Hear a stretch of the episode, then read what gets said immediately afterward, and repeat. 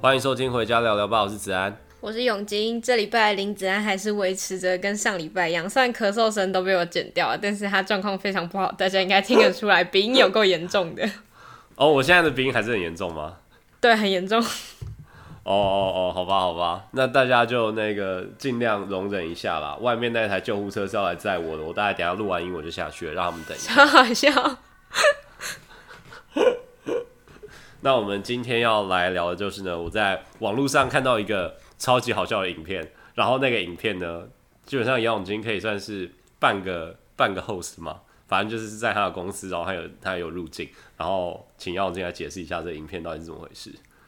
那个影片是我们那一天一零四校园经理跟校园大使。就是两个的聚会，然后那那一场应该去了有四十个左右的人吧，然后他们就会有他们内部的员工，就是他们自己在发想那些小短片创意的员工，然后他们就会到处问我们这些大使或是校园经理一些奇怪的问题，然后他那一天就问说了，就是你觉得你未来的出路起薪会是多少？然后我们就让林子安来讲他看到什么。第一个人，我真的觉得。就我真的觉得那个社群的小编觉得这件事情很荒谬，所以他要放在第一个来就是吸流量。有一个人他说他读气管系，然后走人资，我就想说，哎、刚好有一个人也是读气管系走人资，然后我来看一下，因为那个主题是那个预期薪资嘛，我就想说，哎、欸，企管系走人资预期薪资是多少？就一零四校园大使给出来的回复是起薪六到七万一个月啊！各位大家要不要全部都来读人资算了？我真的觉得他有点 天真的有点太过，他一定没有上去那种一零四网站上面看过人资到底是可以拿多少薪水。那我在这边帮大家科普一下啦，基本上如果叫人资，然后最多职缺应该就是 HR Generalist，就是那种最传统、最最基本的那个人资，也就是大学生常常一毕业出门就会去的那种工作的薪水，大概就是落在三万二到三万五不等。他直接两倍起跳哎，刚好是给很便宜的杨永金来使用啊。杨永金就是第二个受访的人，没错。哎，其实我那时候他们在访问这些影片的时候，我有故意想一些就是很好笑的回答，因为我在想说，如果大家的回答都这么无聊的话，他们应该没东西可以剪吧。哦，就我发现大家的回答都震惊的很好笑，你知道吗？哎、欸，我真的觉得他们很天真呢。你现在读理工科最夯的理工科出来，起薪都没有六七万呢。真的假的？我以为有哎。到说这个到这，等一下等一下，这个我觉得很有趣。化工材料嘛，现在最最高的应该是化工材料。呃，化工材料就电机还是有，但是因为这几年的硬体大家没有那么需要，大家比较在争软体方面。但是因为化工他们是做原材料分析的，所以他们比较没有那个就是软体跟硬体的差别。然后我就有问他，然后我就跟他说：“你这样子出去之后，你的薪水会很多吗？”他就跟我说：“也没有啊，他们那些工程师出去也都是四万多起跳。”我是觉得不会这么低哎，我自己觉得不会这么低。我我觉得不会这么低，我觉得不会这么低。但我觉得有可能这么低，因为有可能他们高的工资都在那个呃年终那边。哦，对，哎，我觉得这个超级讨厌，就是每一次。我跟工程师聊薪水的时候，就我还是会有一些理工科的同学，然后我每次在跟他们聊薪水的时候，他们都说他们的月薪大概就是四万多五万这样，然后我就想说，怎么可能？我们如果去好一点的 position 的 package 的话，年薪都年薪都有破百了，怎么可能你们只有四万多五万？他们就说，哦，年终应该会有会有二十几个月吧。然后我就想说，你不要这样算，你要把它除以十二再来讨论这件事情，好不好？不要在那骗人，就不要在那边我假装说我做赚很少啊。然后就干嘛赚盆满钵满？现在是想要搞谁？就是让大家都觉得自己很穷，然后你自己在那边赚爽。我真的没有办法接受这种行为。哎、欸，可是我觉得这就完全体现出这些工程师他们真的完全不了解法规那边的事情。因为雇主这样子给他们，就是因为他少给他们薪水，还可以少交很多奇怪的费用。呃，对啊，对啊，对啊，对啊，对啊。但其实整体来说，这样的东西对劳方跟资方都有利啦。就是他们也可以少很多固定所得嘛，因为他年终的话，他可能会有一些避税的方法，但我觉得他们是没有必要，也就是就没有必要去操作这些。但是如果他们要操作的话，其实年终是可以有蛮多操作的手法的。这些就是理工他们完全没有接触到的东西，就是他们完全不理解这个。不过他们的起薪确实比我想象中还要再低。嗯。可是没有，只有我一个人告诉他，他也不会去争取他还要更高的月薪，他不会去争取这件事情，他会默默觉得嗯好，我知道这件事情，然后默默领他那二十个月的年终奖金。哎、欸，那你会你会想要追求比较高的年终，还是你会想要追求比较强的底薪？呃，其实如果是我的话，我会比较想要高一点的月薪。哎，高一点的月薪为什么？不是啊，那样就让我感觉自己很有价值啊！哦，就是我每一个月的东西我都可以赚很多，不是公司真的有赚钱的时候再分你一点这样。对对对对对。我之前也可能会选每个月的薪水要高一点点，但我现在好像已经已经 indifferent 了，就是我现在好像就是知道说，哦，反正 package 的时候就是年给的，那如果你月给的。很少啊，年终很多，你到最后，呃，因为会影响的可能就是下一份工作要怎么谈嘛。那以前我们可能会说，哦，那下一份工作只能说我月薪四万，那下一份工作会不会给很低，然后年终还是很低？那可是我现在下一份工作我还是可以去谈说，哦，那我上一份工作一年的 package 还是多少？就我还是可以这样谈。所以好像我现在已经没有什么这种差异了，就就我自己是没什么差。可是年终奖金这个东西它是可以更变的，对吧？就是。他嗯，对，通常不会明定告诉你说他要给你几个月，就是这跟公司的景气有很大的关系。就他有可能今就今年景气不好，那他就给你少一点，这样你的薪水可能就没有想象中这么固定。就虽然还是多，但就没有想象中那么固定。嗯嗯，是这样没错啊。但是现在还是有一些不同的 policy 啊，就是他在他在他在做那个 payroll 的时候，他有时候会选就是固定的年终，像是我的前东家，他们非常小气哦，真的很小气也干他们。每一年的年终就是一个月，所以他们每一年就是他们每一年就是真的哦。然后对，超级鸟，就是公司赚钱，公司赔钱就是十三。我真的是觉得哦，怎么待得下去？因为他们薪水发得很低，我真的不知道怎么会变成差，就是准准备要迈入独角兽还给这种薪资，我真的是头很痛。但反正就是他们就是这样，还是就是因为他们在人力上省很多，所以才快变成独角兽啊。好，但是我觉得我觉得有可能没有办法变成独角兽。好，Anyway，但反正就是还是可以选那种。就是固定年的 package 啊，那个东西还是还是存在的，所以但反正还是就是推荐大家在在真正应征到那个呃那个职位之后，他发那个 offer 过来的时候，好好读一下那个 offer，它有一些条件什么之类的，真的真的有时候会被雇主骗啊，不要想说那对方是大公司，有时候大公司他们的定型化条约还还更可怕。没错。哎呦，今天怎么不小心聊了这个？太太严肃的东西聊这么多，而且我们还聊了八分钟多，不知道会不会没有人要听？太，太快了吧！我刚才觉得很有趣的时候，大概回头看才三分钟，所以我们聊无聊的东西已经聊了五分多钟了。这样我对差不多，我们已经那个就是那个如果是 YouTube 有没有？我们那个就是观看的那个坡道就会整个往下滑，然后到最低点这样。那现在还是可以继续讲一下那个影片，然后那个影片我是就是说。就我三万二就 OK，三万二我就 OK，我可以过去，我很便宜。然后后面还有一个男生，他说他什么五十块，我真的觉得他是在做五十收五十收，超好笑。我真的觉得对，对对，他是在做效果的。哎、欸，那个男生真的，哎、欸，我不知道他会不会听呢？他他很熟吗？他是什么背景的？是跟你很熟的？他他也有在录 Podcast，可是我不知道他有没有在听我的，应该是没有。但他真的蛮红的，他真的蛮红的，就是。你去那边呃聚会现场的时候，你就可以看得出来，就是很爱发言，然后讲一些奇怪的话。那些人就是真的吼到不行，然后现场就是有几个那样子的人。嗯，校园大使嘛，我觉得难免，尤其是像这种比较广招型的校园大使。哎、欸，我觉得大使反而还好，因为每一个学校的校园经理都是争五到。呃，三个到五个，然后这样子的话，就等于是我们校园经理的人比较多嘛。然后校园大使他们都是一个一个人来的，嗯、然后校园经理大家都比较熟，然后大家都就是比较吼，然后尤其是中央的，哦、中央的真的超吼的。哦，中央的是不是？他们有一个男生特别吼，会一直说自己是中央的门面什么，然后我就觉得好吼哦，我的天哪！哦，我的天哪，他是不是气管系的？哎、欸，我不确定哎。我觉得他应该是气管系的，只有气管系会讲这种屁话，对不起大家。哎、欸，那那一个人资的那，就是说领六七万的那个人，那到他到底是谁啊？你认识他吗？呃、欸，他好像是台艺大的吗？他那时候坐在我们的桌子旁边，我忘记他是什么学校，反正就我们只有跟他们学校有聊到天的，因为我们坐同一张桌子。然后，但我觉得他人还蛮友善，就是他们学校的人都还蛮友善，然后都乖乖的，除了他以外都是小女生这样子。但是他讲这种话有吓到我，就是我没有想到他会讲出这种话。人资还想要起薪六七万，是不是疯啦？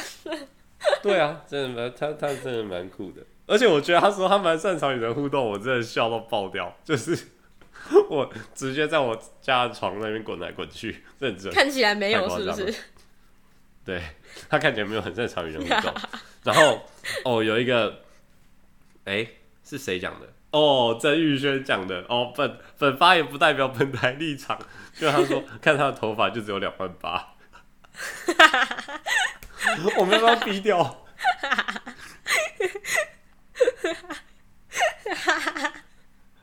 哎、欸，曾玉轩怎么会下地狱？我觉得曾玉轩真的不行。哦，讲到曾玉轩，我们要不要来聊一下他的猫咪啊？哦，好啊。呃，我觉得这件事还蛮有趣的。嗯，你可以那个大概讲解一下。就是。呃，我们有一个朋友，一个女生，然后她的阿公在田里面捡到了一只猫咪，也不算是捡到啊，就是她阿公骑车的时候，那只猫咪自己跳上她阿公的车，可是因为她阿公没有想养，所以就又把猫咪赶下车。然后回家之后，她就跟家里的人讲这件事情，然后那个女生的表弟就来跟这个女生讲，然后问她说，就是她可不可以养，然后她就只花了大概三分钟，她就决定她要养这只猫，然后当天就从高雄跑到嘉义去接这一只猫。然后后来带回去之后养了不到两个礼拜，他就决定哦，不行，我不能再养这只猫。然后所以他现在把这只猫送养了。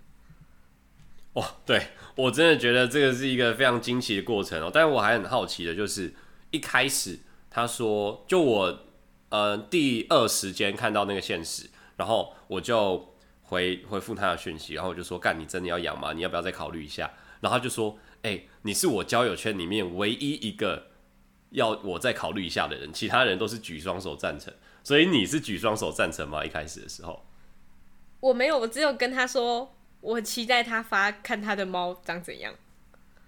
哦，哦，这对对他来说可以解读是赞成啦，就是你期待看他的猫长怎样。哦，我就是想知道那只猫长怎样，然后它就是一只很普通的米克斯猫，就是一只，可是其实长得还蛮漂亮的，颜色浅浅的，还蛮漂亮的。然后，呃，他把猫带回去之后，他一直有在讲说，哦，我要把它送养，我要把它送养。可是我在刚开始，我一直觉得他是开玩笑的。我一直觉得他是认真的。现在已经送养了，对不对？现在已经就是对，现在已经送养了。哦，真的觉得，哎呦，你觉得他，你对你对这整件事情的感想是什么啊？我觉得很荒谬，我觉得超级荒谬啊！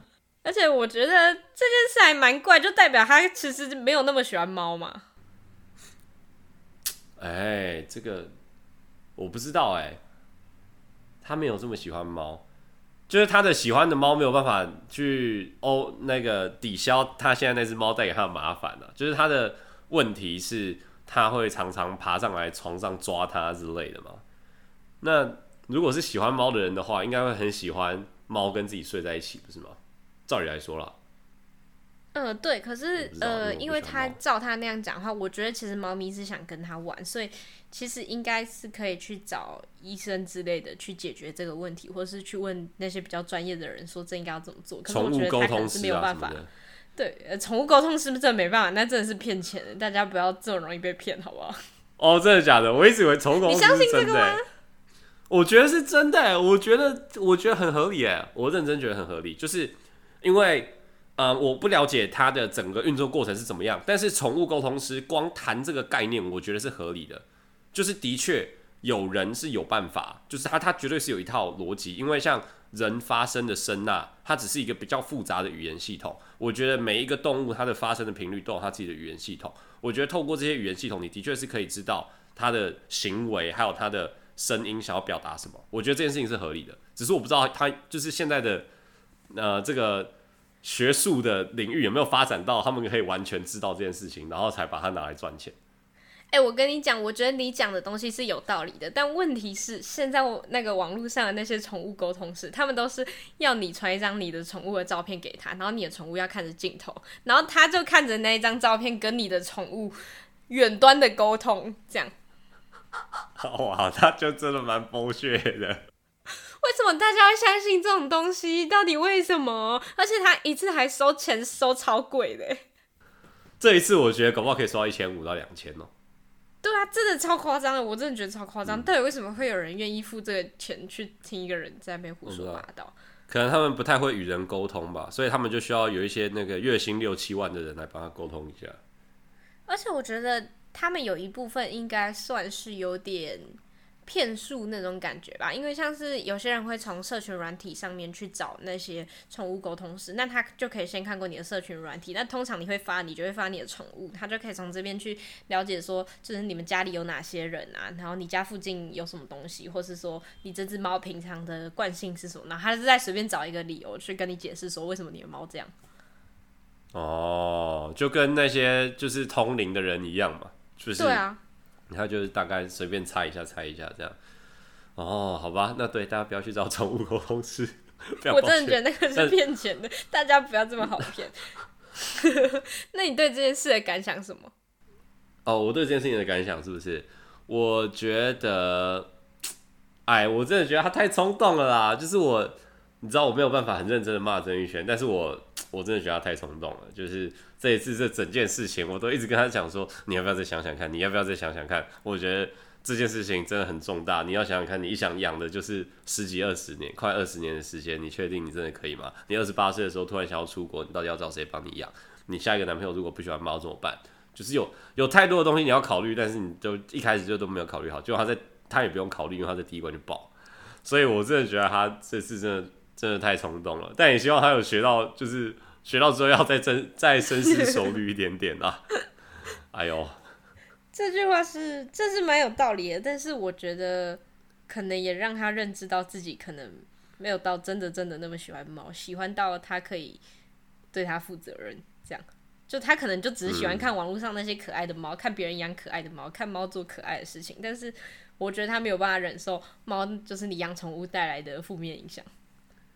嗯，但是他的确有，就是事后有做一些分析啦。我觉得他的分析分析应该是好的，但我觉得他就算把那些他分析的事情都解决掉，现在他不是说空间的问题嘛，就是他如果真的有一个 separate room，然后可以把它关在另外一个地方，那他就没问题了。但他其实也可以买一个笼子把他的猫关住，就是就是这些东西本来就可以解决吧。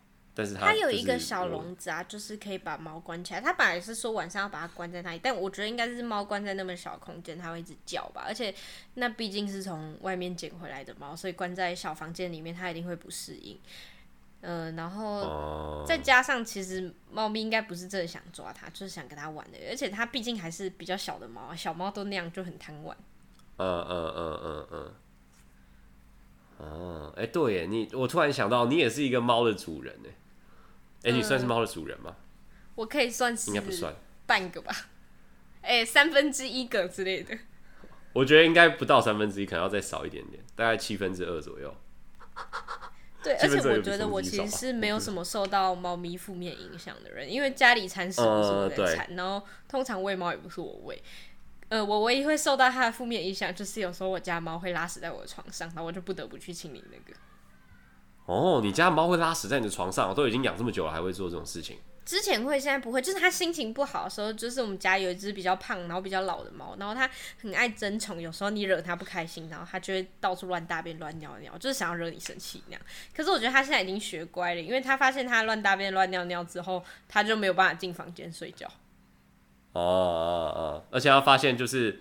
他想要争宠的那个对象，就是你们家的人，反正只会更不爽，只会更不想理他。对对对对，而且我觉得我爸这一点做的蛮好的，嗯、就是他把奖惩做的很清楚，就是你要是乱大便乱尿尿，你就是真的不能进来我房间这样。然后，所以猫咪现在变得很乖。嗯、我觉得我爸还蛮会养猫的。Okay, 你对你爸是比较适合养没有灵性动物，你知道，就是那个人好像没有到车特别会养，但是猫感觉好像还可以，知道。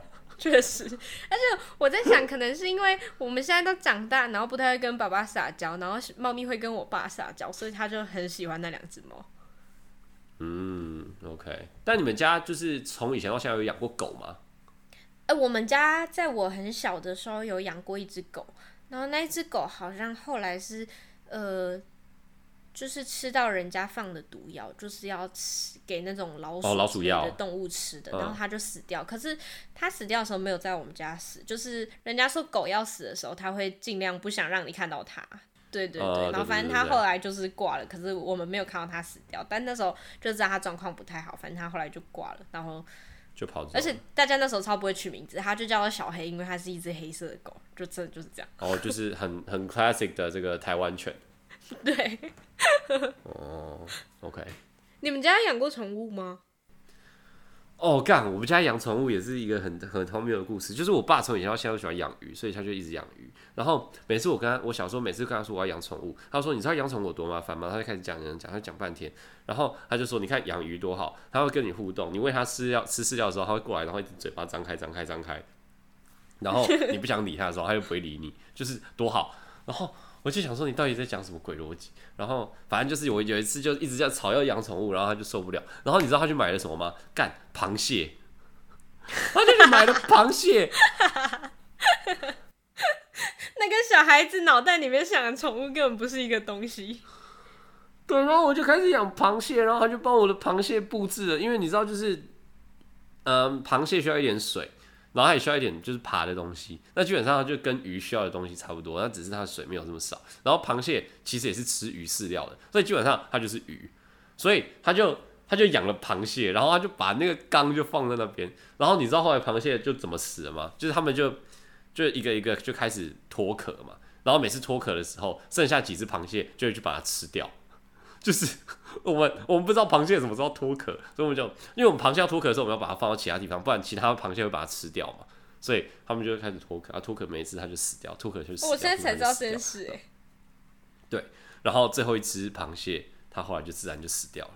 那整个时间大概只过了三个多月吧，反正我就养了三个月的螃蟹。然后我爸就跟我说：“你看，你根本就没有办法照顾宠物。”我就想说：“你到底在跟我笑？” 好荒谬，这个故事好荒谬。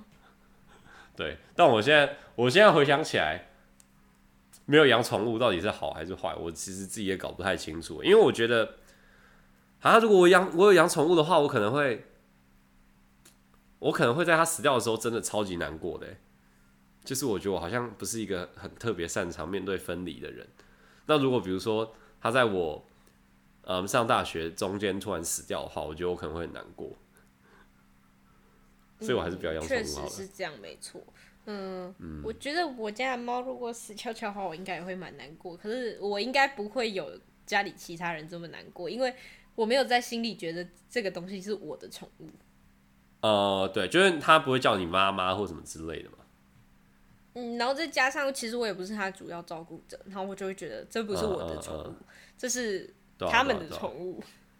就只是你认识了一个跟你很要好的一只猫，然后它死掉了，大概就是这种感觉。对对对，就是你还是会难过，但是可能就不会有其他人这么夸张。因为我现在已经开始担心，如果家里有猫死翘翘会怎样？但还好，感觉 Mibo 还可以活很久，只是 Miko 可能就就大势已去。哦，他们最近有什么就是病痛之类的吗？其实没有，但是 Miko 就是他年纪已经差不多，就是他已经十几岁了，然后其实猫差不多只能活。嗯就是十四年附近，然后我觉得再加上 Miko 现在，你就已经感觉得到他的老态，然后他越来越不愿意动，然后变得越来越胖，他以后可能会因为得什么脂肪肝之类的。哦，因为我觉得每次讲动物得什么病，然后跟人类很像的时候，我都觉得很好笑。但是我不应该这样想，但我都觉得很好笑。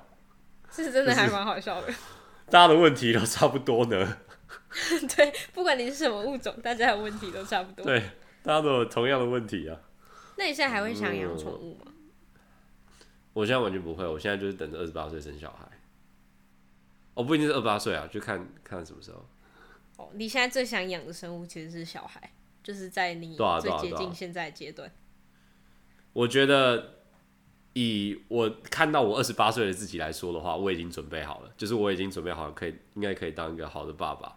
就我觉得我大概已经知道我想要怎么样抚养我的小孩，然后我应该跟他们说什么话，然后对，我当然不知道他们要怎么吃才会比较健康啊，这我可能还要再去学。但是我已经大概那个 philosophy 有越来越清楚的趋势，尤其是我前一阵子不是又在养，又在玩那个就是 Big Life 一个 life simulator，然后嗯，我就觉得嗯，我大概知道我要怎么养育我的小孩了。其实我觉得你想的很快。不然你现在还没有想好你要怎么养育你的小孩吗？好，其实这不是 不是一般大学生、欸、其实多多少少还是有，就是我会有那种如果我有一个小孩，我应该要怎么教他的感觉。但问题就是我现在还没有很确定我要一个小孩啊。哦，OK，那最简单的就是穷养富养啊，就是 given 你有富养的能力的话，你觉得你会想要穷养还是富养？一定是富养，我一定要让，我会让他去学任何他想要学的东西。但是在他学之前，我会先告诉他，他要确定他能坚持下去。如果他不能坚持下去的话，我们就不浪费这个钱。这样。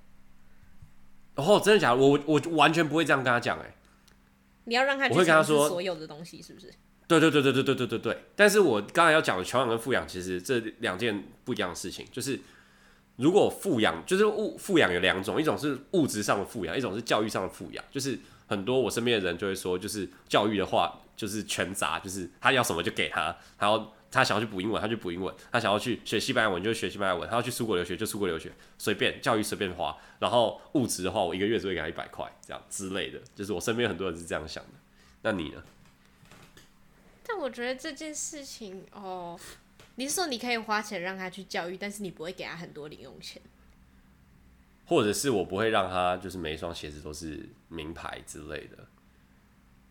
这样听起来就是我在物质上还蛮不错的，而我其实没想过这件事情，因为穷养跟富养对我来讲就是两个极端，因为我脑袋里面想的富养就是我要让他的零用钱够用，然后他要学什么我都会让他去这样。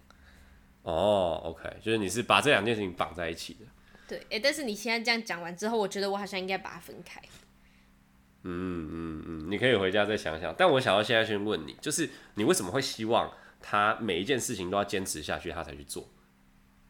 呃，就是我不希望他是很草率的决定他要学这件事情，然后他又马上又觉得这不好玩，然后他又不学，然后下次他又找到一个好玩的东西，他又说啊，那我要学这个。这样他如果就是一直是这个状况的话，我会觉得他以后也没办法成大器。我会希望他深思，我可以让他去体验那个课程，然后让他深思熟虑，他到底要不要学这个东西。但是就是他不能一直这样子反复的跟我说，我不要学这个，我要学那个，我不要学这个，我要学那个。哦，OK OK。所以你可以让他去学所有东西哦。对，我觉得我是可以接受，但我会给他一个观念，就是爸爸妈妈的钱在，就是爸爸妈妈的钱在教育上永远都够用。好希望，希望我可以讲得出这种话。哎呦，啊，压力好大啊！希望他以后不管说要去哪里留学，爸爸都负担得起哦。Albert Lin Junior，你不知道你老爸 现在在录 Podcast，也是希望这一集突然有两百万的观看，然后你之后就有钱可以去国外留学了。没错，这样我们的小孩都可以去国外留学。哦，哦，我们你知道，你做这种。抛看自己说是兴趣，还是会有那一种突然搞不好会有一一集炸开的那种梦想哦。哎呦喂啊，真的是心很痛。好，但反正回到正题，就是我会给他的观念就是，嗯，是因为就是我们的钱永远都够用，但是你自己的时间是不够用的。就是你想想看，你现在到十三岁，如果你真的想要。变成一个很厉，就是在十三岁的时候，你可能想要变成一个，诶、还蛮会打篮球的人，或者是还蛮会唱歌的人，或还蛮会下围棋的人。你觉得你要比别人多花多少时间？你在二十岁之前，如果你想要变成一个，哦，通常这种，嗯，单一非读书的技能，你大概二十岁你就要变成一个 professional 哦。那你如果在二十岁的时候变成一个很会弹钢琴的专业的钢琴老师，或者你在二十岁的时候变成一个专业的，let's say，嗯。围围棋选手好了，就是重新用围棋这举例。那你应该要花多少时间？嗯。那如果我给你这么多的资源，然后你去学每一个不一样的东西的话，那你到最后你是不是就变成什么都不会？所以你就是你可以在很年轻、很年轻的时候多去尝试，但是你要知道，如果你到最后真的想突然对一个东西真的太有兴趣的话，你其实是需要放弃很多其他不一样的东西的，在你人生当中最有限的资源上面，你要放弃很多东西。所以这件事情才是你该想的，不应该想的是花爸妈多少钱，爸妈多少钱我都就是你要学，我都会让你去学。但是你自己的时间，你到底要怎么掌控，你自己要好好的想清楚。对，我的概念是这样。哎、我觉得你这个想法蛮好的，但是我觉得我想的是在他比较小的阶段的时候做这件事情，因为有时候小朋友比较不会知道自己。想要什么东西，然后他不太会知道自己需要去取舍什么东西，所以我觉得你跟他讲说，你如果想做一件事情，你要坚持下去，这件事情是重要的。但是你跟他讲那个观念，我觉得在他长大懂事之后也是很重要的事情。嗯嗯，哎、那最后一个问题，像刚才这么难的这些概念，你会在小朋友很小很小的时候，就比如说三岁，他根本就就几乎完全听不懂的时候，你就开始跟他这样讲话吗？还是你会等到他大一点，你觉得他好像可以听得懂的时候，再这样跟他讲话？我觉得我会，但是有一部分是因为我觉得我不太会跟小朋友相处，所以我觉得我应该不会把他当成一个小朋友。哦，这是一个非常反向，但是我觉得结果可能会是好的操作哎。因为我一定会这样跟他讲啊，但是这有一个部分就是因为我真的不会跟小朋友相处，所以我也只能这样子做啊。但我没有觉得这件事不好，这件事情是好的，他可以从小就学的比较懂事。对对对，他可以从小就学会一些，就是他其实早就可以学会，就不用等到他长这么大了。我自己的话，我是真的会完全就在小孩的时候就跟他讲超级多很深很深很深的话，因为我在我从小到大，我一直也没有到到大。最近最近因为就是那个吸收知识越来越少，所以好像跟大家越就是差的越来越少了，就大概是一个很中庸的人。就我大概在国小之前，我就一直觉得，看你们是不是把我当智障啊？然后就是那种那种感觉，我觉得绝对会很影响，很影响到我怎么带我的小孩。就是我绝对会让我的小孩，就是从小就 immerse 在各种非常剧烈的思考和碰撞当中。希望他不要太笨。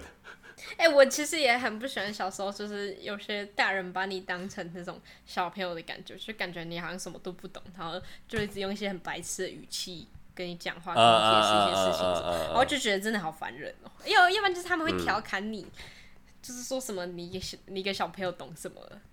什么你想要当小大人哦之类，然后就觉得真的好烦哦。我以后绝对不会让我小孩。我超级讨厌“小大人”这个词哎，小大人杀小啊，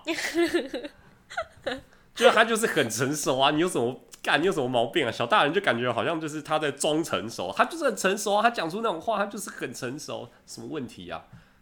而且我觉得我在网络上看到蛮多影片，就是有些父母会调侃自己的小孩，然后让自己的小孩很生气，然后很很不开心，然后很不满意他的父母这样做，但他的父母会觉得这件事情很有趣，然后很有趣，就当成调侃小孩一个理由，我就觉得好荒谬哦！我以后绝对不会这样养我的小孩。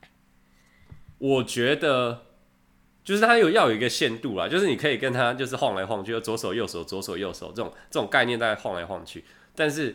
就是你必须要让他知道这是一个好玩的前提，就是你们两个都必须要觉得好玩，他才他才是好玩的。